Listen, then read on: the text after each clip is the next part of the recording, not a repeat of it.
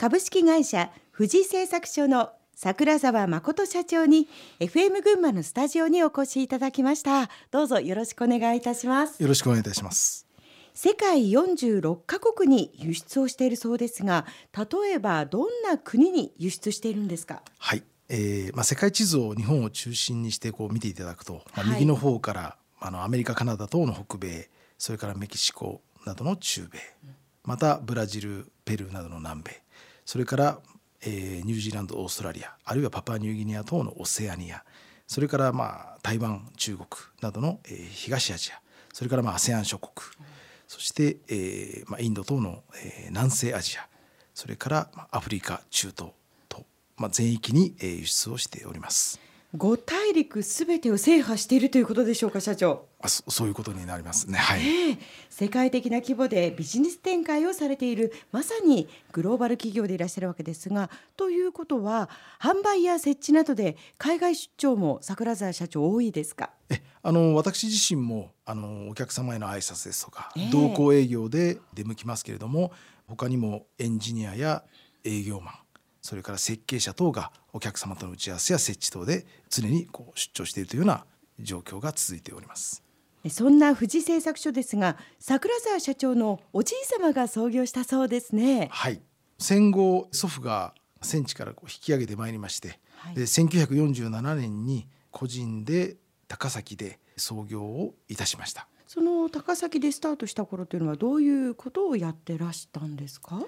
近所近隣の工場ですとか事業所の設備の修理ですとかちょっとしたものをあるいは作って納めるとかそんなことをしていたようです。それがなぜ即席麺作りのプラントを手掛け始めたんでしょう？はい、1963年に当社は即席麺の機械を手掛けたんですけれども、まあ、その頃はあの結構日本中に今よりもだいぶ多くの即席麺を手掛けている食品会社があったんですけれども、祖父の戦友であった方が、はい、えー、新たに即席麺を始められまして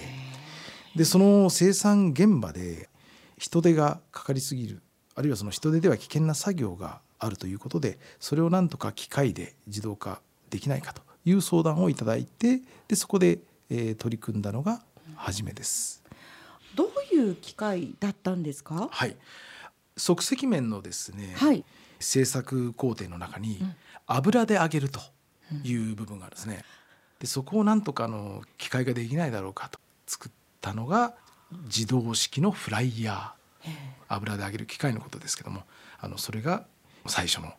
即席麺用の機械のものですね。はい、ということは結構業界の中では先駆けだったんではないですか？どちらかというとその後発というふうに聞いております。もうすでにあの同じようなことをやっている会社が当時はあったようですね。そうですか、はい、父と祖父が当時一緒に仕事をしていたわけですが、まあ、その父から、まあ、現会長ですけれども聞いている話では、まあ、当初はその他社の下請けのような形でこう仕事をしていたそうなんですけれども、はい、理論的あるいは技術的にですね、うん。仕事を出してくれる会社さんの要求や中身にちょっと無理なところもあるというところででそこから自社で開発制作を進めていったわけですけどもそれがだんだんと守備範囲も広がって、うん、あのお客様から評価もしていただけるようになったんではないかというふうに思います。藤岡に移転をなさったんですよね、はい、この時はそうすると社長はもういくつぐらいになってたんですか、えー、私が5歳くらいの頃だったそうですか。じゃあもう少しこうなんとなくうる覚えで。あのその頃のことは、うん、あのよく覚えております。あそうですか、どんな雰囲気でした？工場の片隅に事務所と住まいがあるような、うん、全部一つの建物の中で。はい、であの働く人たちもだんだん増えていって今のこうまさに元に、えー、だんだんなってきた時期だと思います。で自社だけでやるようになってから、はい、そのフライヤーの上流それから下流も開発設計制作をしていきましてやがてもう一番頭から一番終わりまで自社で設計制作をするようになりました。はい、上上流から下流というのはその面からということでいいんですか。そうですね。面の元となる生地。生地を、はい。まあ、生地はあの小麦粉とか水、それからいくつかのあの添加物、これらをあの混ぜ合わせてまず生地を作るわけですが、その生地を作って麺を作って、そして最後1食分になった麺を包装する手前まで、はい、を自社で設計それから制作するようになりました。はい、そうですか、はい、で海外進出というのはいつぐらいから始めたんですか？1970年があ。の1号機の輸出だというふうに認識しております。これはどういうタイミングだったんでしょう？お聞きしていますか？そのあたりの話を。日本で生まれた即席麺ですけれども海外にも普及を続けていきましてで当時はあの東南アジアでも盛んにこう即席麺をこう作るようになり始めた頃だというふうに思います。であのお話をいただいて、まあ、それに応えてというふうなことですね。えー、何やら社員募集の看板にはかなりこうグローバリティなお話を書かれて はい、募集かけたと聞いてますが、はい、まああのこれはその私のその、えー、小さな頃の記憶に結構強く残ってるんですけども、えーえー、まあ、ある時そのまあ、小学生でしたが学校から帰ってきて、まあ、家に近づいてきたらですね、まあ、会社のこの塀にポスターが貼ってあることに気がつきまして何のポスターだろうと思って見てみたらあの社員募集のポスターで、まあ、大きく飛行機の写真がそこにあってですねで書いてあったコピーは「あなたも海外に仕事で行ってみませんか?」という社員募集のポスターだったわけですね。ですからその輸出もだんだん増えてきて、で社員もあのどんどん募集しなければというような状況だったのではないかというふうに思います。はい、そうしますと会社の状態もずいぶんこの辺りから変わっていったんでしょうね。そうですね。あの、うん、私二十歳くらいまであの会社の敷地内に、うん、あの住まいがあったんですけれども、まあ、当時はあのもう昼夜を問わず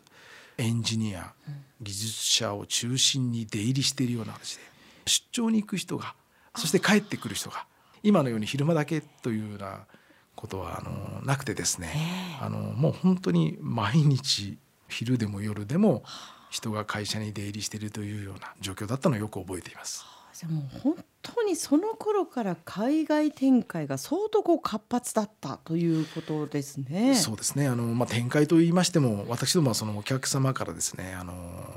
いただくその引き合いですとか仕事にこう応えていた結果まあそういうふうになっていたというような状況なんですけども。はい。そして桜沢社長ご自身の入社は何年になりますか？えー、これは1986年です。うん、はい、大学をご卒業されてすぐということで。はい、そうですね。はい。これやっぱり技術系でですか？お父様の後を継いで。あ、いえ、あのまあそこがですね、うん、父にしてみれば全くその不甲斐ないところだと思うんですけど、あの技術系がまあ、まるっきりダメで。であの結局大学はあの、まあ、文系にまあ進みまして。でまあ、これは技術系では使い物にならないので営業をやらせるようということであの入社をいたしました。ということはもういろいろなこう日本の企業さんを回ったりというのがまずスタートになったんですか？えーとですねあの、うん、輸出も当時それなりにもう半分近くあったもんですから、あある程度ちょっと英語も使えないとダメだろうということで半年弱くらいちょっとアメリカの方に、えー、まあ語学研修で行ってまいりまして。はい。まあ、その後はすぐ会社にまあ戻らずにですね取引先の商社さんでまあ4年半くらいちょっと勉強させていただいて。でそれからあの会社に戻ってまいりました。はい、そこでの、まあ、下積みというか修行の時代そしてアメリカでの語学留学などでこれが今にもすごくこうつながっててよかったななんていうご経験思い出されることはありますか？そうですね。それぞれいろいろあるんですけど例えばそのアメリカに限らず海外に行くとですね、はい、結局その世界の言語のマジョリティはやはり英語でして、うん、でどこの国に行っても割と普通に皆さん英語でコミュニケーションをとこれはあのアメリカイギリスあるいはオーストラリアに限らず普通にこう使っているところが多いもんですからこれはもうやはり英語は最低ないとあの仕事にならないというのはちょっとオーバーかもしれませんけどもやはりできればできたに越したことはないというのは実感としてありますね。はい、そして現在は富士製作所はグローバルニッチトップとして注目されているわけですが当時桜沢社長は会社の業態をどのように感じていましたか？まあ、私があの、まあ、入社した当時はもう輸出も半分近くあって、まあ、今も国内そして海外半々くらいなんですがあの、まあ、いずれにしても今後海外向けの商売は、まあ、少しずつ増えていくんだろうという予想とですね、はい、それからあの当時も今も変わりませんが海外からお話をどんな遠いところかでもいただいたら、うん、まずはそれに真摯にあの取り組むというようなことはしっかり続けていかなければというふうに感じておりました。はい、社長就任の時期というのは？えーと、と2003年ですので、うん、40歳ですね、はい、その頃の抱負など覚えていらしたらぜひともお聞かせください。まあ、あの現在でも同じですけれどもそのお客様のですねご要望をしっかりあの満たすところがあの基本になると思うんですけれども、うんうんうん、まだそういう意味では現在でもそうですが、まあ、問題や課題もありますのでまずはそういったところを克服していかなければというふうにあの今に至ってもですけども考えております。はい、そのお客様の要望を満たしているからこそグローバルニッチトップでいらっしゃるんだと思うんですが、はい、まあ、その方法などについてこの後たっぷり伺っていきたいと思います。その前に一曲お届けしましょう。はい、選んでいただいた曲ですがジョン・クーガーですね。現在のジョン・メレンキャンプということですが、はい、す。これは桜沢社長がよくお聞きになっていた曲ですか？はいまあ、修行をさせていただいていたその取引先の商社、はい、こちらにいた頃なんですがまあ、その会社のあの独身寮に当時住んでおりましたが週末はよくあの仕事が終わると実家にまあ帰っていたんですけども金曜日の夜中ですけども、まあ、車の中でよくこの CD をかけて聞いておりまして、まあ、ちょっとその頃を思い出すような感じの印象があります。ではお届けします。ジョン・クーガーでジャックダイアン